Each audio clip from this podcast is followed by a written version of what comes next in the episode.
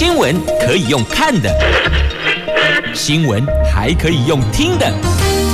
亲切的早安问候，专业的新闻分享，欢迎加入美英主持的 News Online，说新闻给你听。亲爱的朋友，台港后打开后，大家好，欢迎您再度锁定收听 News Online，我是嗯感冒的美英，提醒大家天气多变，注意添衣保暖。好，哎，问候大家好了没？好吧，再问候一次吧。如果假设刚有问候的话，台港后打开后，大家好。好，在进入今天四大报的两则头版头条新闻之前呢，我们现在关注的是天气概况。Asia 天气预报，来，在今天北北桃竹竹苗白天的温度介于十五度到二十二度，而且呢，根据气象局所提供的白天的天气概况资讯。龙诶，落后都有下雨的机会。不过现在桃园的天空看到太阳公公露脸了，但不保证下半天是不是会变天呐、现在天气真的很多变呐、跟我们的疫情一样啊。来，在今天的《自由时报》、《联合报》跟《中国时报》的头版头条讲的都是疫情。现在。台湾的状况是哦，内外夹击，再现危机，而且国门拉警报啊！本土昨天四例确诊，有三名清洁人员、桃机的清洁人员，一名防疫计程车的司机，而其中有一位还曾经在市场摆摊呢。经济日报头版头条是央行战热钱，这台币守住了新杨金龙防线呐。好，这是财经新闻。那接着我们赶紧来看，现在大伙最最最关注的疫情，没贵你呀啦，安娜诶安内嘞。现在欧米孔是兵临城下。专家大声疾呼，应该将美国列为高风险国家呀！我们现在是本土四例确诊，境外移入三十例呀。这欧米孔本土疫情扩大，境外移入病例也攀升，防疫遭受到内外夹击。指挥中心昨天公布了新增四例本土个案，其中一位桃机清洁人员基因定序出炉，证明证实了。就是欧米孔这个变异株，那境外则新增三十例，有二十二例是从美国来的。公卫专家指出，欧米孔兵临城下，全体机场工作人员还有家属应该全数进行筛检。同时，指挥中心应该考虑将美国列为重点高风险国家，规定从美国回来台湾的都必须要入住到集中检疫所。而现在春节即将到来。从上个月中旬开始哦，我国人回来的人数就增加了。专家建议，应该从第一位机场清洁人员在一月三号确诊起，观察两个潜伏期，也就是二十八天，一个潜伏期十四天嘛，观察两个潜伏期，如果都没有新增个案，这才算是安然度过这一波的返乡冲击。而现在说什么？都没个准，因为还没有经过。这个潜伏期的试炼跟观察，所以也没法说结论为何。那昨天新增的四例本土个案，有三个人是淘机的清洁人员，有一个人是防疫计程车司机。这个是第一例防疫计程车司机确诊，而这四位都接种过两剂疫苗。疫情指挥中心说，第一例女清洁人员。基因定序是欧米孔，二号开始他出现了喉咙痛，出现发烧。跨年期间，他曾经到中立的忠贞市场摆摊，和他一块儿同住的六位家人裁剪。都是阴性。好，那么另外一位负责清洁防疫司机常用的厕所的清洁人员，因此也针对了六百一十八位防疫计程车司机全部裁减，有三百一十四人的结果出来了，其中一位住在基隆的司机确诊。好，这是昨天新增四例本土，境外三十例，那么还针对了确诊者做采血，那。结论目前是这样啦，也请所有的相关人员等等要注意自己身体的变化。如果有状况，千万不要搭乘大众运输工具去就医，尽量缩小跟他人接触。如果可以的话，就是自行。前往医院，那也要告诉医生你的状况跟你的接触史，让医生也能够提高警觉。我们现在就是哦，宁可一切都提高规格，严阵以待，也不能够因为轻忽。而成了防疫的破口。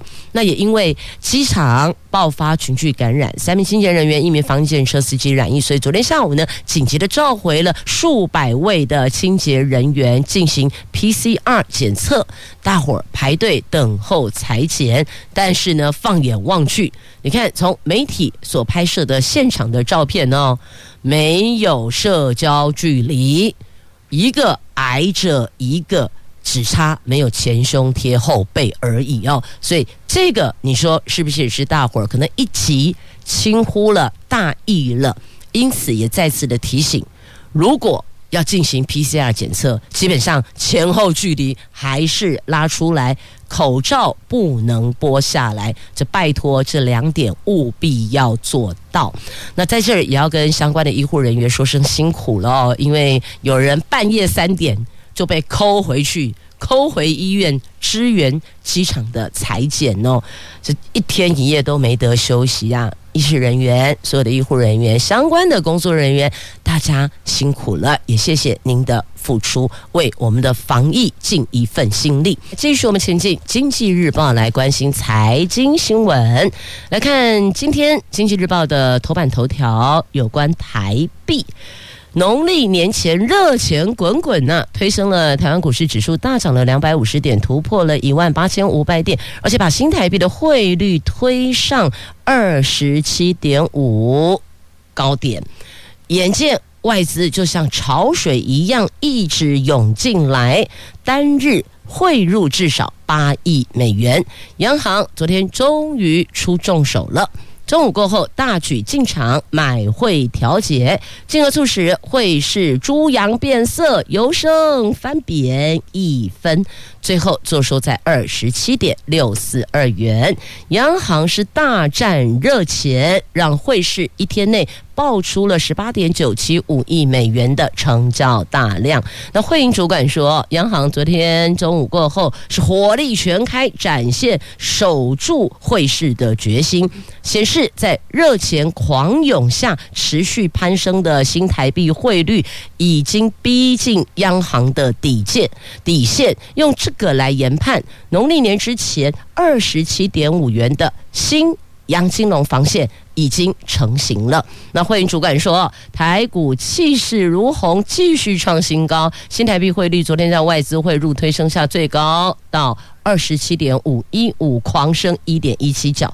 中午过后，央行挥军进场，罕见的发动好几波的美元买单攻势，让新台币的升值金额归零之后。还翻贬了一分才收盘呐，所以你看，央行不是没有注意，它是挑准时机点进场守住新央金龙防线呐。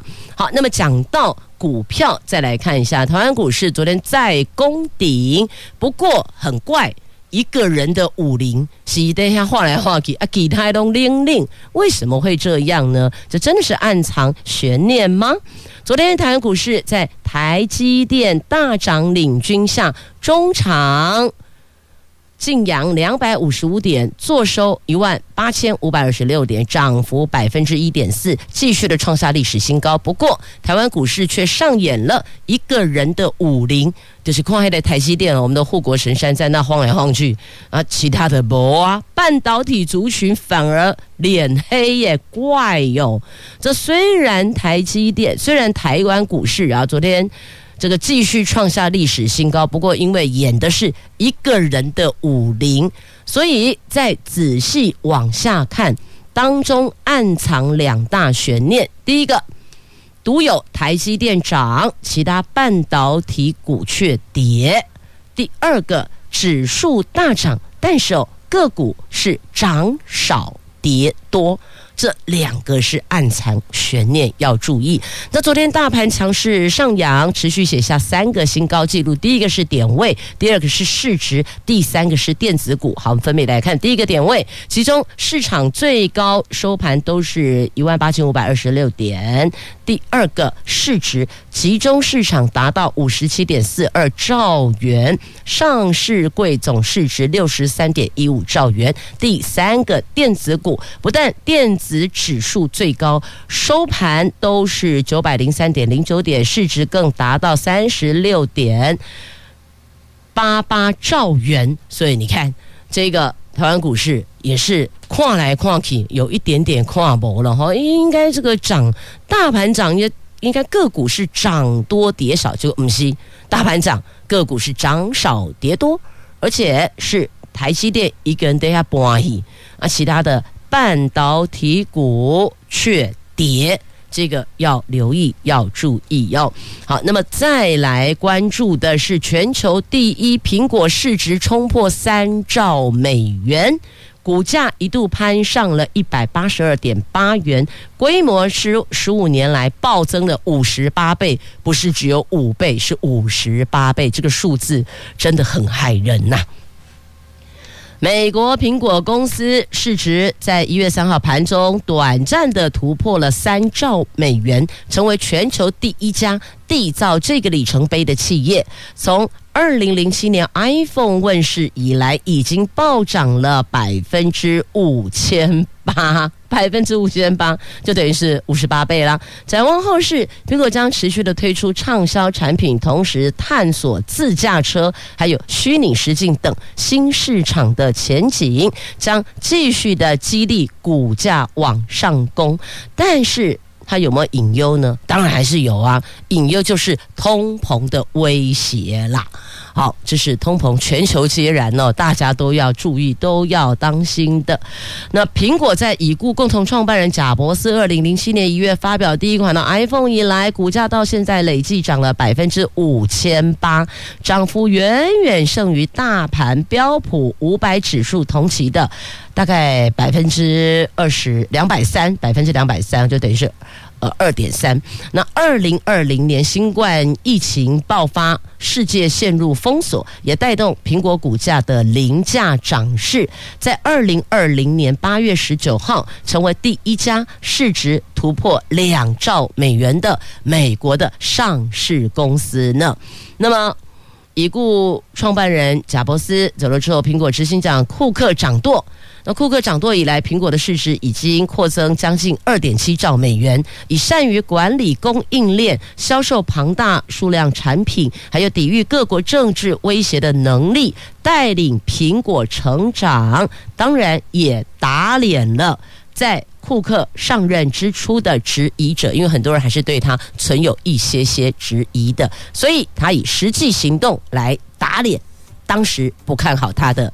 质疑者，来，现在因为疫情内外夹击，所以从指挥中心到地方政府都严阵以待，尤其是国门之都桃园呐、那陈时中指挥官也视察桃园机场，也成立了前进指挥所，启动评估现场作业，还有入境动线风险以及快筛这三大任务。希望这祭出三大新措施，能够其强化机场的防疫。那再来，机场的第一线工作人员必须要尽快的施打第三剂疫苗。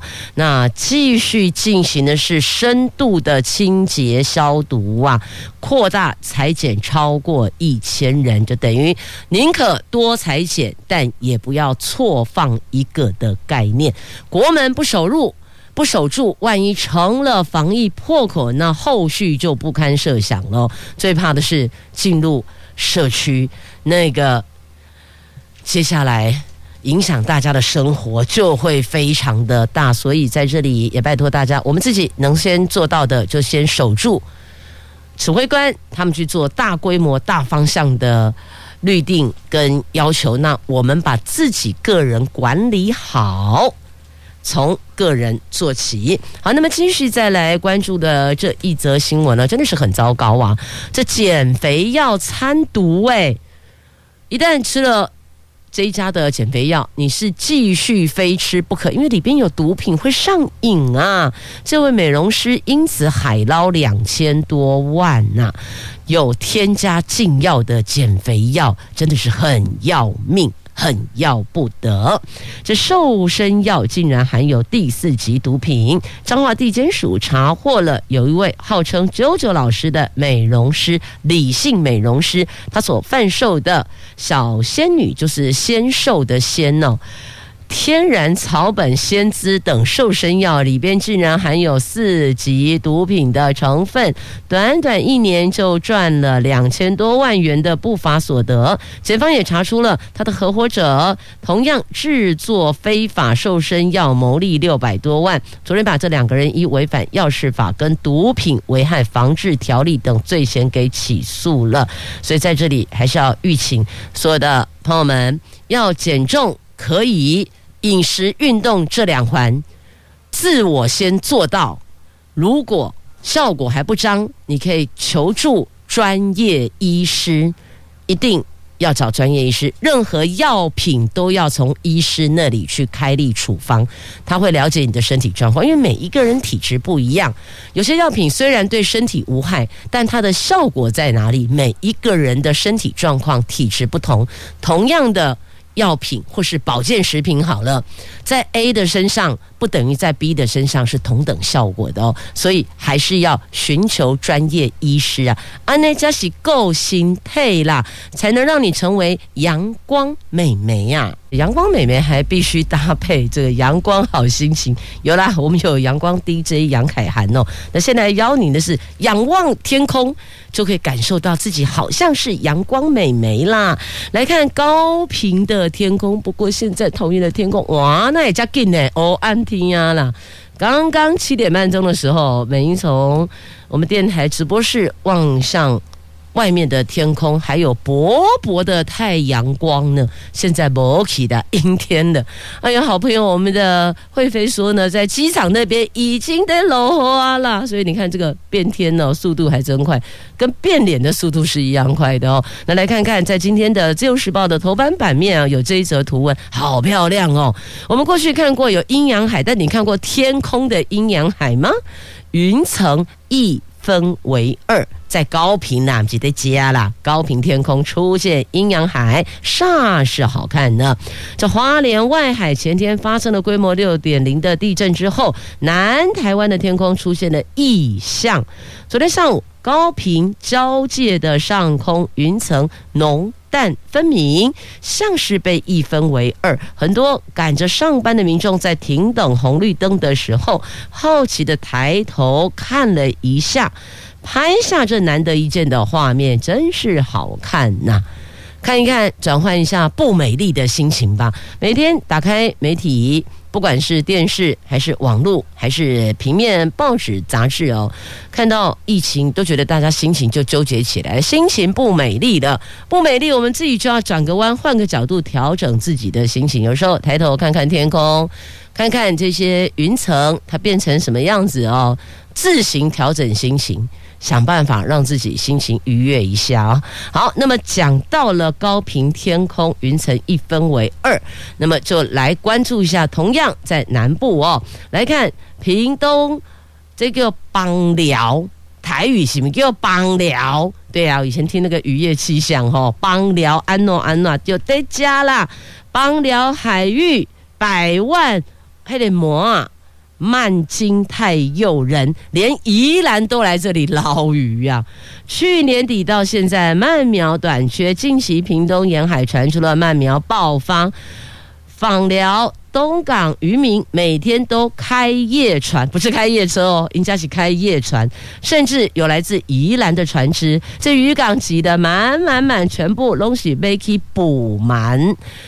枋寮乡长笑着说：“哎呀，这里吼，满金来的，渔民不羡慕长隆海运年终奖金四十个月，我们没有长隆海运发四十个月，我们自己给自己发四十个月奖金哦，渔民都笑开怀了。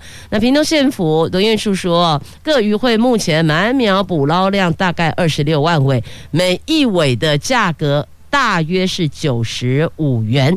东港区渔会总干事说，因为日本及中国都缺货，预计后续每一尾价格可望破百，难怪连宜兰都来捞了哦。好，希望大家拢会当贵起的好年当呐。来，继续我们前进《中时报》今天头版下方的新闻，这个跟日本有关系的哦，所以我们建议啦。跟日本交换中共军机飞行情报，但是被日本给拒绝了。本来我们想说可以掌握宫古海域的空域动态，可以提升防空预警能力，但是阴谋哎呀！这日本的产经新闻三号报道，台湾当局曾经在二零一九年的二月向日本政府提议，希望双方建立可以及时交换中国军机飞行情报的机制，但是日本方面认为。我们两国并没有邦交，加上顾虑一个中国原则。对此避而不答，等同就是拒绝我们了。这个是首次有台湾正式向日本提出防御合作的讯息曝光。你看，二零一九年，现在二零二二年了，二零二二年一月，差不多快要三年前的事情了。那现在才曝光，这是危机解密的概念吗？那国防部则说，国军充分的掌握了台海周边的军事动态，其他没有评论。有一位。退役的军方官员则说，现在情势有所改变，台湾日本情报合作应该会比二零一九年还要密切，但是否可以紧密到及时交换共机的情报，这个则不得而知啊。好，那么台湾一位退役的军方官员说，空军雷达监测距离大概四百公里，日本的宫古海峡距离台湾更远，我方雷达掌握不到共军的状况。如果能够和日本交换情报，及早掌握从台湾北侧来的共机，包括位置跟高度，最重要的是掌握机型，究竟是慢速反潜机或是战机，对防空预警这个是很有帮助的哦。那这位退役的军方官员说，二零一九年共机还没有密集进行远航操演，但是从去年开始，情势改变了，共机在我方的西南空域侵扰已经多达九百五十次以上，逼近千次了。日本前首相安倍晋三最近还说，台湾有事。等同日本有事，日本、美国同盟有事。我重点是，他是日本前首相啊。我们要问的是，啊，现在首相的看法是如何？现在首相的意见比较重要吧。所以你看，公来公去，东西顾虑一个中国的原则啦。好，讲到这一个中国，来看联合报头版下方，你更会生气啊！看了 keep up 的哈，这立陶宛的总统讲那什么话吗？他说呢？当时立陶宛政府允许台湾以台湾的名称在立陶宛设立驻立陶宛台湾办事处，他说这个是个错误，说因为这样而影响了立陶宛和中国大陆的关系。你看看。为什么不讲讲当时你们在跟我们伸手要钱、要资源、要人力、要技术的时候，你怎么没有想到你跟我们伸手要东西会坏了你们跟中国大陆的关系呢？现在反过来，我们的利用价值我们用完了嘛？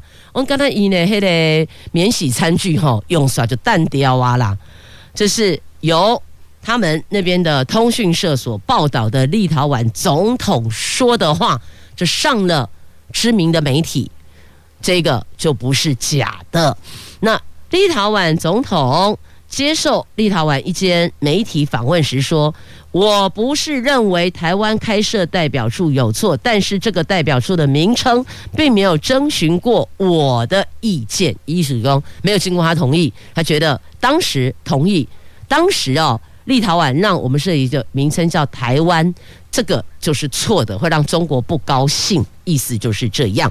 他也说，没有外交关系的立陶宛跟台湾互设代表处，双方代表处的名称是个关键，这对我们和中国大陆的关系有非常强烈的影响。也补充，相信这个名称激出了火花，现在我们得处理这个后果。你看，后果就是立刻把我们砍掉了，不是这样子吗？所以这个问题就在这里。为什么踏出台湾海峡之后，我们处处碰壁呢？哎，我们对这些不管是有没有邦交的其他的国家，我们都是超级友善的耶。结果呢，往来相比，往来这类的，金星哇抓紧。好，那现在哦的状况是哦。欧盟的贸易执委，他也证实了，有越来越多欧盟成员国的出口被中国大陆阻挡。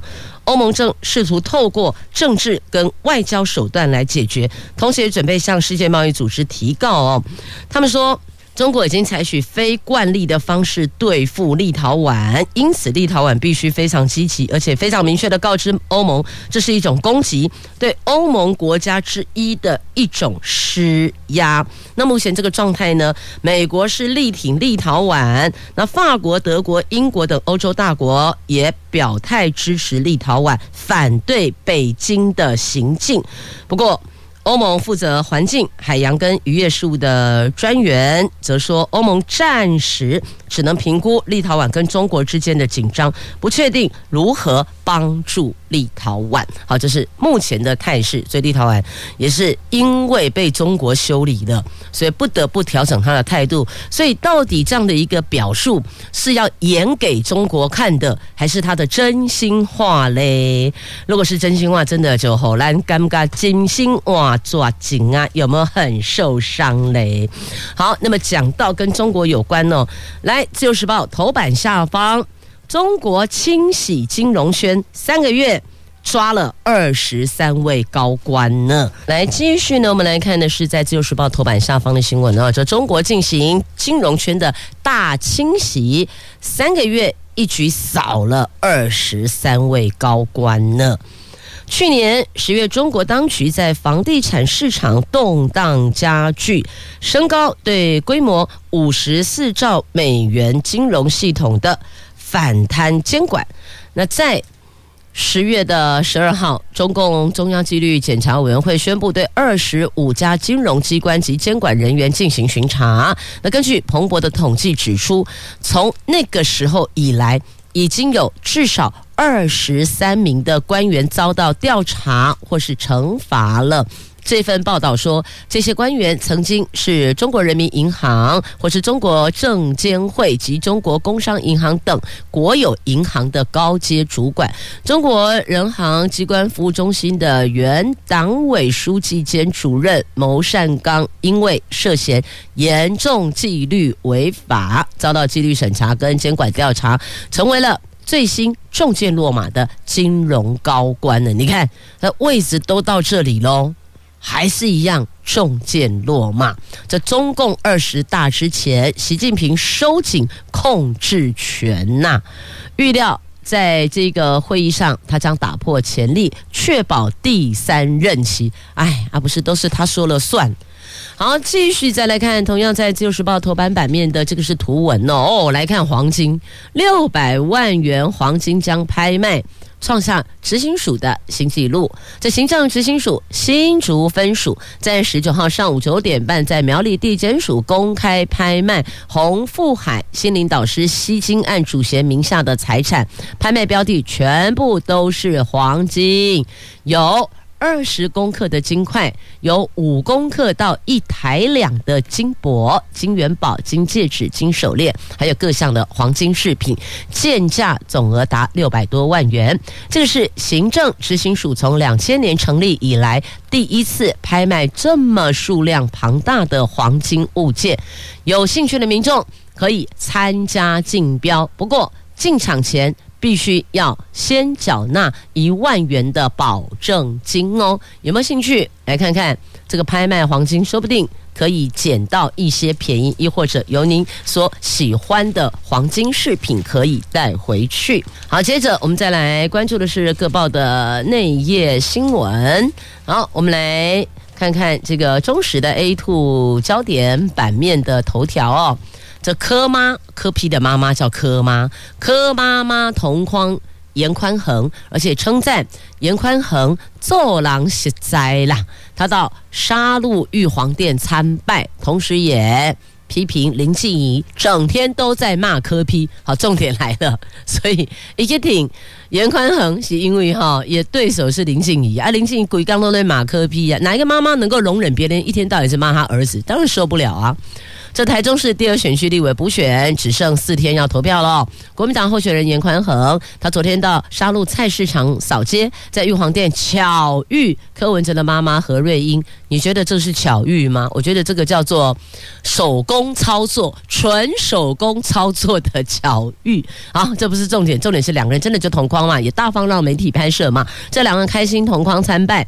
那柯妈妈说，她不是来帮颜宽恒站台，但话锋一转就批评林静怡，每天都在骂柯 P，而且称赞严宽恒虽然不是说话专家，但是做人很实在。所以，奇嘞怪嘞，你说不是帮颜宽恒站台，啊你也跟他同框，啊也称赞他，啊这不叫站台，什么叫站台哦？哦，我家里大神哦，金佳熙，好啦，这很直接。非常直接哦，称赞这个人做人实在，然后说那个人整天都在骂我儿子。好，名人加持，后续如何？四天之后就可以见真章了。好，那么再来，同样是这个版面哦，中石头版下方啊，这新党酸罢免。林场佐之后，蔡总统会给他个官位哦，有说有这么一说，反正往后看就知道到底会不会了嘛。不过话再说回来，如果今天真的要保住这个人，应该做法就不是这样了。你看那个四大公投，当时几乎是一面倒向蓝营版本的，后来怎么样逆转胜，你就知道了。所以有时候哦，听人家用说的，不如看他做了什么。听其言不重要，观其行才重要啊！所以，到底在罢场这一件背后，民进党是挺还是不挺，看得出来了吗？如果真的力挺到底，罢场不会成功啦。会成功就是表示啊，该清理一下喽，该整理一下。那后续会不会给一些酬庸的位置，就继续看下去吧。好，那么接着我们要继续看下去是地治法朝野协商破局，硬闯临时会呀。蔡政府为了要让新竹县市合并适用二零二二大选，由民进党立法院党团提案将地治法修正草案送进立法院的临时会。那昨天朝野协商的时候，三大在野党齐声炮轰，这个根本就是为了一党之私，把。国土规划当作是家家酒，但是民进党团态度强硬，协商两个多小时毫无共识。立法院今天将召开谈话会，预计民进党将夹着人数的优势，将草案强行排入临时会，最快这个月底，也就是过年之前会完成三读啊。好，那这个是。有关地质法的部分哦，那再来囤房税没有政院版，什么都没够，民众党就炮轰绿营是双标啊！就全台湾房市高涨，房地产的价格。滴滴 key，蔡总统在元旦谈话时候提到，持续推动稳定物价、打炒房，还有能源转型。但是财政部却定调，现阶段暂时不推动囤房税修法。那立法院的民众党团跟时代力量党团都认为，囤房税修法是迫在眉睫。昨天朝野协商提出列入临时会议程，却遭到民进党团以还没有行政院版本为由给予否决了。民众党团的干事长蔡壁如痛批：“哟，地治法修正草案也没有行政院版呢，民进党团就可以排入临时会议程，你这根本就是双标。好，到底是不是双标？您说呢？来看一下，这个女生真的好厉害哦，能够在矽谷这样骗骗骗骗骗，有人说她是女版贾伯斯、荷姆斯，吸金遭判罪。”这位轰动戏骨的科技美女吸金骗局判决出炉了。这位有女版贾伯斯称号的伊丽莎白·荷姆斯遭控诉，在二零一零年到二零一五年间，电信诈骗投资人，还有共谋犯罪等有十一项的罪名。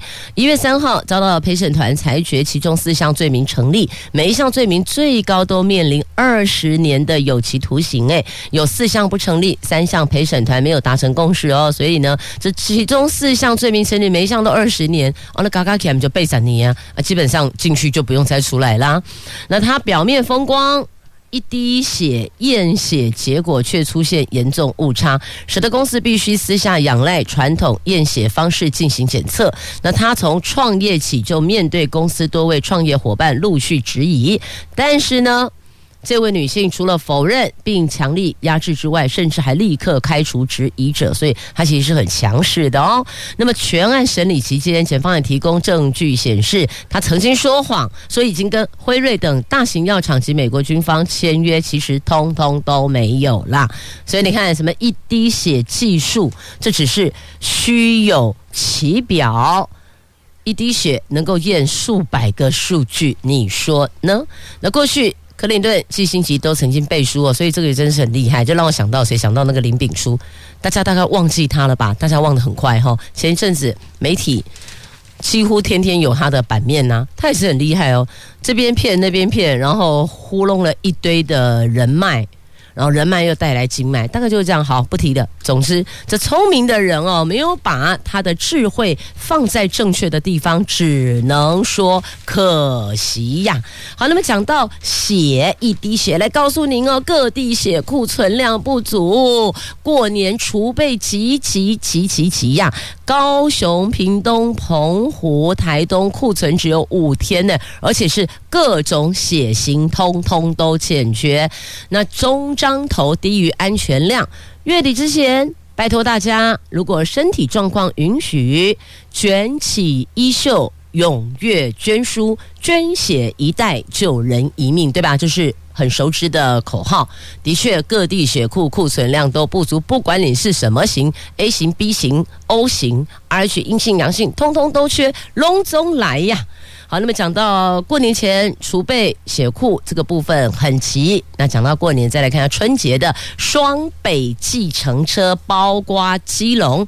北北基春节小黄加成延长为十五天，这十五天加成三十元。那加成的这个跟天数呢，通通都涨五成哦。消基会说这个是变相的趁火打劫，业者则喊冤说并没有特别高啊。这春节搭乘小黄加成收费行之有年了，这被视为是问奖的年终奖金。不过今年北北基。计程车加成期间，从一月二十三号起到二月六号为止，比以往多了五天，总共是十五天。而且每一趟加成的费用则由二十元涨到三十元。另外，四都的每趟加成费更达五十元。消基会说这个涨幅过大，呼吁缓涨，而且减少涨幅啊。所以你看六都哦，六都双北市双北。它是二十元涨为三十元，那么其他的四都包括了桃园、台中、台南、高雄，每一趟加成费是五十元，所以这样有了解了吗？啊，这是针对六都的部分哦。好，那么北北基这。计程车采相同费率，往年农历春节是在十天期间加收二十元，今年农历春节加成期间从一二三到二月六号，就是大年初六延长为十五天，依照跳表的价格，每趟次加收三十元，以前是二十，今年调整为三十。那这个呢，不管调多少，涨多少。不管你调整的加成的天数是什么时候，这个事前的呼吁跟宣导一定要彻底，这个才能够避免乘客跟问讲之间的争议跟摩擦哦。在这里要预警，无论最后结果如何，一定要做宣导，让所有的乘客都明了，都知道。好，那么再继续来看哦，这是新。活动断层公布了，这中央地调所公告的三条的新活动断层。因为最近啊，地牛翻身，经济部中央地质调查所公告，在南投、在台南、在高雄这三条新活动断层，分别是出乡。口销里还有车瓜林，这把国内活动断层数往上拉升到三十六条了。而且这三条断层临近有高铁、桥头科学园区、南化联通管等重要的工业跟民生设施。学者说，虽然断层本身还没划设为地质敏感区，但是哦，还是要注意相关的防震跟基础工程的强化呀。所以你看，有高铁危险，有科学园区，哎，这个 这些产业哦，你突然动一下，机器一晃动跑掉了，那个损失都是以亿起跳的啊。好，来节目最后来看一下这个全台首例的同志双亲收养没有血缘的子女，总算法院拍板了。全台湾第一个同志双亲收养家庭诞生了。这司法院释字第七四八号解释，施行法上路有两年了，但是这个专法规定。同性配偶只能够收养其中一方的亲生子女，无法共同收养没有血缘的子女。这有同志伴侣向法院提起的收养申请，获得高雄少年及家事法院裁定收养许可。这两人预计在下个礼拜四会到户政事务所进行女儿的收养登记。不过呢，彩虹平权大平台说，这份裁定只针对诉讼当事人，并不具有通案的法律效力，将透过大法官释宪、修法等方式，争取让同志收养权利能够更臻完备呀。好，这是全台首例，虽然目前不具有通案法律效力，但是呢，继续努力，有机会的可以让。修法完备收养权，这个还是必须要透过视线哦，一起努力吧！也谢谢朋友们收听今天的节目，我是美英，我是谢美英，明天上午我们空中再会了，拜拜。